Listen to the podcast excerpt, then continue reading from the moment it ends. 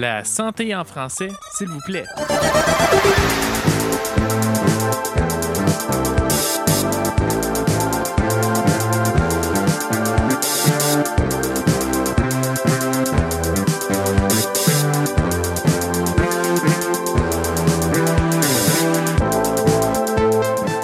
Bienvenue à la santé en français, s'il vous plaît. Un balado produit par le volet Université Laurentienne du Consortium national de formation en santé. Je m'appelle Michel Laforge et j'ai le plaisir de vous accompagner au micro. Puis pour ceux qui ne savent pas c'est quoi le CNFS, ben je vais vous expliquer.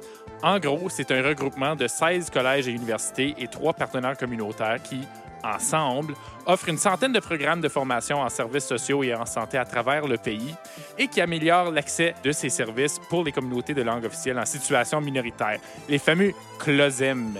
Euh, donc, au cours des sept prochains mois, j'aurai le plaisir de rencontrer des professionnels de partout au Canada qui œuvrent dans ces domaines pour parler de leur recherche et de leur pratique, mais aussi des nouveaux moyens qu'ils prennent pour s'adapter en temps de pandémie, bien sûr. Euh, puis pour partir le bal, donc, euh, j'ai le plaisir d'accueillir Chantal Maillé-Crittenden, qui est professeure au programme d'orthophonie de l'Université Laurentienne à Sudbury, en Ontario. Bonjour Chantal. Bonjour Michel. Donc, on va commencer par la base. Euh, c'est quoi exactement l'orthophonie? Bonne question, puis merci de la poser parce que c'est sûr que c'est pas évident dans le titre même. C'est quoi ortho? Est-ce qu'on parle de dents? Est-ce qu'on parle de pieds? C'est quoi? Alors, euh, l'orthophonie, c'est l'étude de la communication orale et écrite. Donc, nous, comme orthophonistes, on travaille avec les gens, ainsi que la déglutition, je devrais dire. On travaille avec les gens là, de la naissance jusqu'à la fin de la vie qui ont des difficultés à communiquer et à avaler. Ça me semble comme un drôle de mariage, le, parler et la déglutition euh, avaler, comme tu dis. Pourquoi ces deux-là, ça va ensemble, j'imagine? Donc, quand je l'explique à des gens là, sur le coin de la rue, je vais souvent dire, bien, ce qui touche au cou en montant, c'est vraiment notre domaine. Alors, puisqu'on doit avoir une très, très bonne connaissance de l'anatomie et de la physiologie de la gorge, donc du larynx, du pharynx et tout ça, pour les gens qui ont peut-être des troubles de la voix. Alors, la voix est produite avec euh, le, le, larynx, etc. C'est logique qu'on puisse euh, travailler avec les gens qui ont de la difficulté à déglutir parce que ce sont les mêmes parties anatomiques qui sont responsables de, de, la déglutition. Puis même au niveau du cerveau, on, a, on doit avoir une bonne compréhension des différentes parties du cerveau qui s'occupent de la musculature de la bouche, de la gorge. Alors, encore là, la déglutition là, va vraiment de pair avec toutes ces autres euh, fonctions-là. Puis là, toi, tu travailles au département d'orthophonie de l'Université Laurentienne, qui est à Sudbury, donc en contexte euh, francophone minoritaire. Comment ton travail diffère de celui d'un orthophoniste euh, en, ben, dans un contexte majoritaire? Alors, comme orthophoniste, lorsqu'on travaille surtout auprès des gens qui ont des troubles de la parole, donc à produire des sons, des choses du genre et du langage, on utilise des outils qui sont souvent normalisés auprès d'une population. Alors, Qu'est-ce que ça veut dire, ça? Ouais. Donc, si moi, je vais évaluer, euh, je sais pas moi, Louis, qui est en, troisième année, puis que son enseignante dit, Louis semble avoir de la difficulté à comprendre quand je lui explique quelque chose. Bien, j'ai un, test qui me permet de voir comment est-ce que Louis comprend. Et puis, ce test-là a été passé auprès de 500 élèves du même âge que Louis, et idéalement de la même région. le problème est que lorsqu'on travaille dans un contexte linguistique minoritaire, il n'y a pas beaucoup de tests qui ont été normalisés sur des gens de la même région. Donc, souvent, nous autres, comme orthophonistes francophones, les tests ont été normalisés au Québec ou en Europe. Puis on sait bien que ça, c'est des contextes linguistiques majoritaires. Puis là, nuance, ça ne veut pas dire qu'au Québec et euh, en Europe, ils ont un meilleur français nécessairement qu'ici. Non, c'est ça. Alors, une chose a été montrée à maintes reprises, c'est que pour bien maîtriser une langue, pour avoir une certaine compétence linguistique, il faut être exposé et il faut utiliser cette langue. Donc, plus on est exposé et plus on utilise une langue, ben mieux on va être dans cette langue. Tu sais, ça, fait, ça fait de l'allure. Alors, c'est sûr que lorsqu'on provient d'un milieu où on est vraiment immersé dans cette langue, on peut obtenir toutes sortes de services dans cette langue, on, entre euh, amis, famille, dans les magasins ça se fait en français, ben c'est sûr qu'on va avoir une différente compétence que lorsqu'on est dans un milieu où la plupart des, conversations là, à l'extérieur du foyer, puis la plupart des gens travaillent en anglais aussi. Ouais. Se fait en anglais. C'est ça. C'est pas qu'il y, y a une personne dans un contexte qui est meilleure que l'autre. C'est plutôt le langage, c'est vraiment euh, multidimensionnel. Et puis, comme bilingue, on a des compétences dans différentes langues et non seulement dans une langue. La question me vient spontanément, mais est-ce que ça veut dire que, comme orthophoniste, en Ontario français, vous évaluez à la fois le français et l'anglais d'un élève ou d'un enfant, quand c'est le, cas des enfants, évidemment? Oui, donc même chose, ah enfants, adultes. Euh, il faut vraiment aller voir qu'est-ce qui se passe dans les langues parlées. OK. Euh, donc, nous, surtout, là, c'est français-anglais, mais sur, chez certains adultes, même, il peut y avoir une troisième langue. Ouais. Alors, on essaie d'aller voir ce qui se passe dans toutes les langues pour avoir une meilleure idée de leurs compétences langagières, peu importe. OK, c'est pas, pas lié à une langue en particulier. C'est l'ensemble des connaissances linguistiques. Ben, ouais. Ouais. Euh, langagières c'est probable. C'est évidemment le meilleur mot. Donc, tu me disais qu'il n'y a pas de test normalisé vraiment en Ontario français ou que les tests ont été normalisés, par exemple, au Québec, en Europe. Comment vous faites pour évaluer des gens en dépit de ces tests normalisés-là? Bien, euh, heureusement, ça fait à peu près dix ans qu'on a une, équipe de chercheurs ici à la Laurentienne, à Sudbury, qui tentent d'établir des normes. Alors, souvent, lorsqu'on a des équipes de chercheurs, bien, ils sont rattachés à l'université. Puis nous autres, bien, le programme d'orthophonie à Sudbury existe depuis 2007. Ça, ça fait à peu près 13 ans qu'il y a des chercheurs qui s'intéressent vraiment à cette question-là. Alors, on commence à avoir des petites normettes qu'on appelle.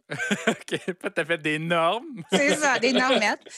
Mais sans ça, on, on va utiliser d'autres sources d'informations. Alors, pour les enfants, euh, à l'élémentaire, au secondaire, mais on va s'appuyer beaucoup sur les parents, sur les, enseignants, leur rendement scolaire. Donc, il y a d'autres sources d'informations. Puis pour les adultes, même chose. Donc, ça va être voir avec les proches, passer des gens en entrevue, des choses du genre. Mais idéalement, là, c'est, toujours mieux d'avoir des normes, mais euh, ça s'en vient. On, commence à avoir des normes en langage oral, en langage écrit, compréhension, expression.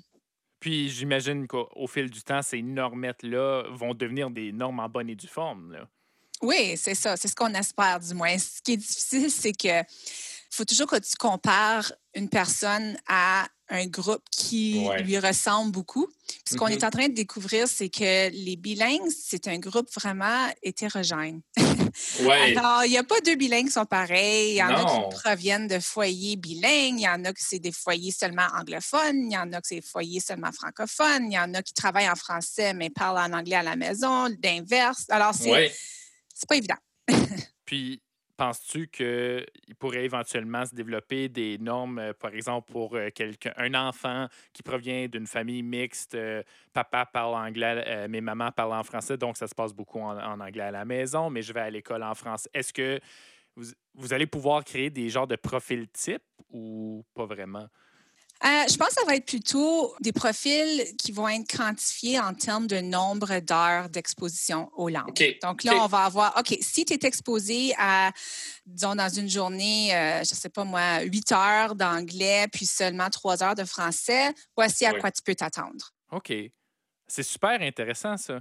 Mm c'est beaucoup de travail, mais c'est un travail qui est super intéressant puis valorisant. Donc, euh, moi, j'en ai pour toute une carrière encore. On te le souhaite, c'est génial.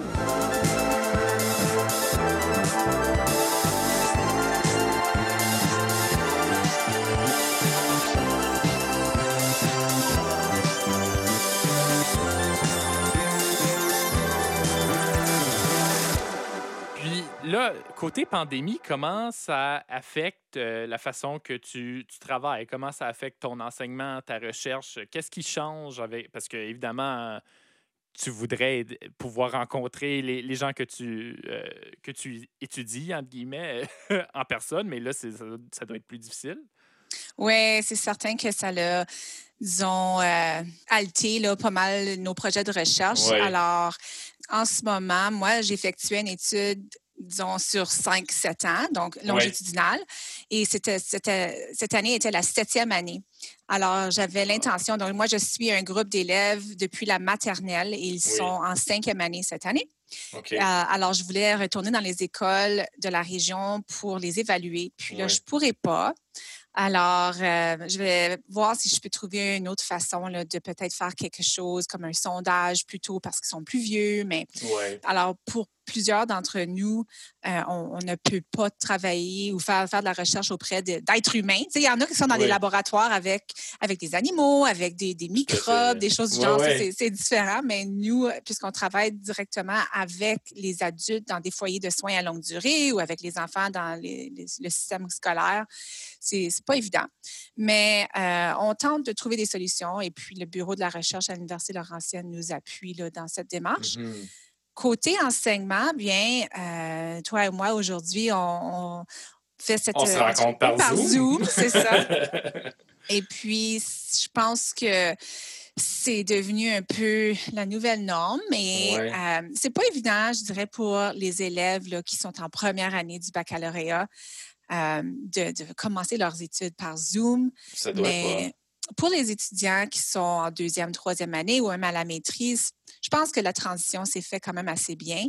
Alors, on essaie maintenant de miser nos efforts sur ces, élèves, ces étudiants-là, plutôt en première année du bac, pour leur donner les outils nécessaires pour réussir dans ce format.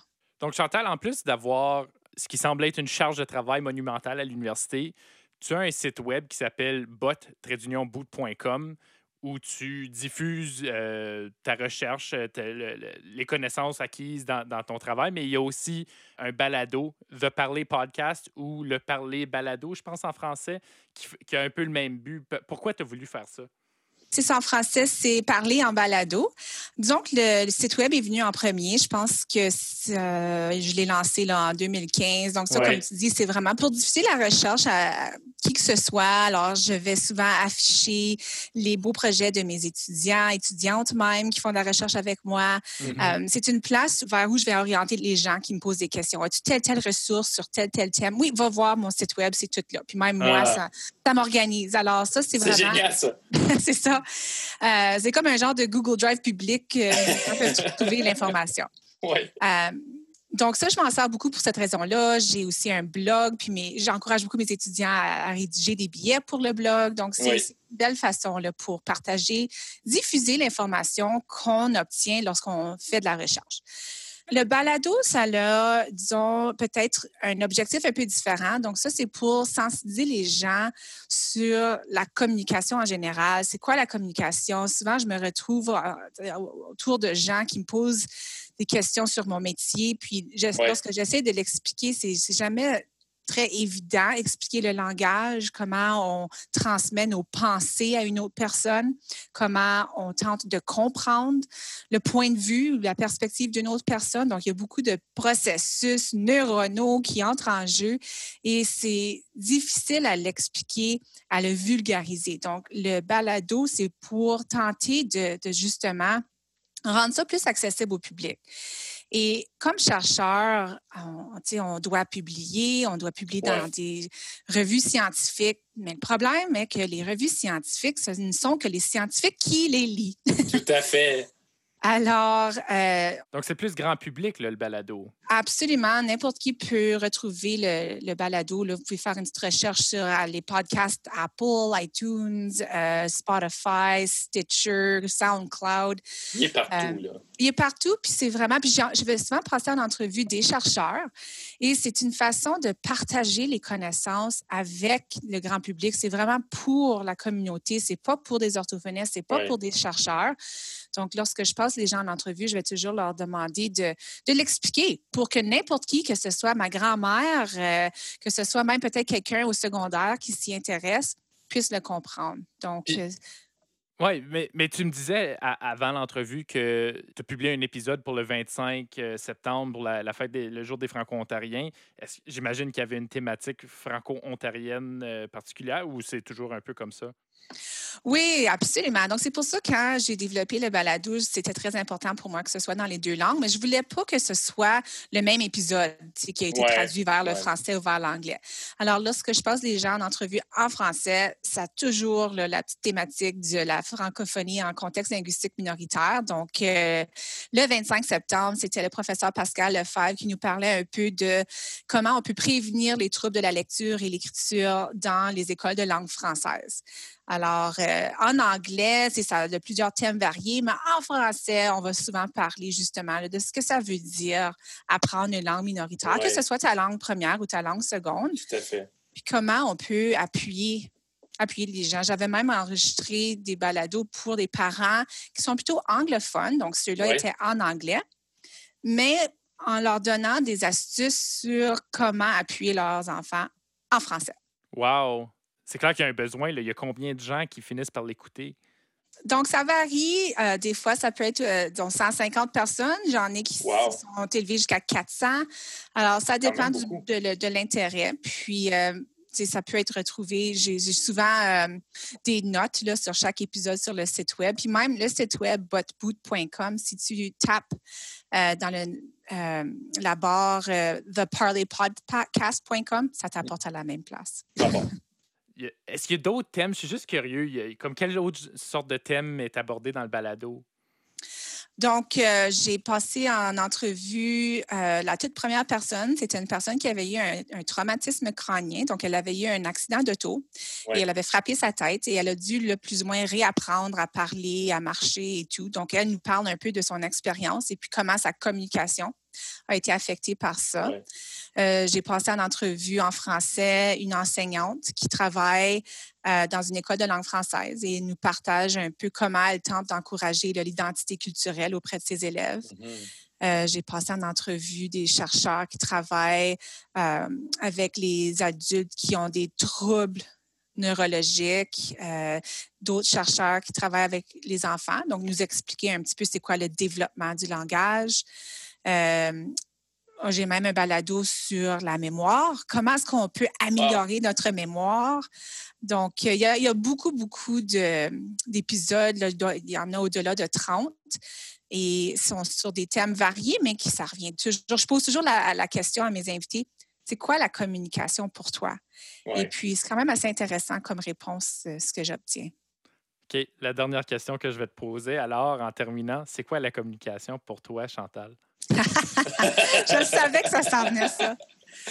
La communication, pour moi, c'est notre habileté à interagir avec les autres et à satisfaire nos besoins comme être humain. Donc, c'est vraiment un besoin fondamental, communiquer avec les autres. C'est une façon qu'on peut exprimer nos besoins, nos désirs, nos sentiments et aussi d'avoir cette relation eh, avec les gens qui nous entourent. Donc, je me pose souvent la question, si quelque chose m'arrivait demain, et puis j'avais le choix entre perdre l'habileté de marcher ou perdre l'habileté de communiquer, je, préférerais pouvoir communiquer parce que, disons que j'ai travaillé avec des gens qui ont perdu l'habileté à communiquer, puis c'est vraiment dévastateur comme conséquence, surtout côté de santé mentale et puis l'intégration sociale c'est sûr que je voudrais pas avoir à prendre cette décision-là, mais je pense que je suis d'accord avec toi. J'aimerais mieux garder euh, mes habiletés de communication, surtout que j'en fais un métier. Parfait. Ben, merci beaucoup, Chantal. Puis euh, on invite les gens à écouter ton balado sur toutes les, plateformes. Je rappelle que ça s'appelle The Parler Podcast et Parler en balado en français. Je l'ai eu. Euh, donc, on peut trouver ça sur toutes les grandes plateformes. Merci encore. Merci à toi. C'est là-dessus que se termine le premier épisode de La santé en français, s'il vous plaît. Si vous avez aimé ce que vous avez entendu, ben, abonnez-vous. C'est vraiment la meilleure façon de rester à l'affût des prochains épisodes, puis ça nous aide à faire connaître le balado auprès de nouveaux publics. Dans le prochain épisode, justement, on accueille Roger Gervais, qui est un chercheur originaire de Sudbury, mais qui habite à Clare, en Nouvelle-Écosse. C'est là où il a développé un nouveau projet de recherche sur l'offre active de services de santé en français. Projet qui est alimenté par le fait que les francophones en milieu minoritaire mettent jusqu'à 40% de plus de temps à guérir que les gens dans un contexte linguistique majoritaire. À bientôt!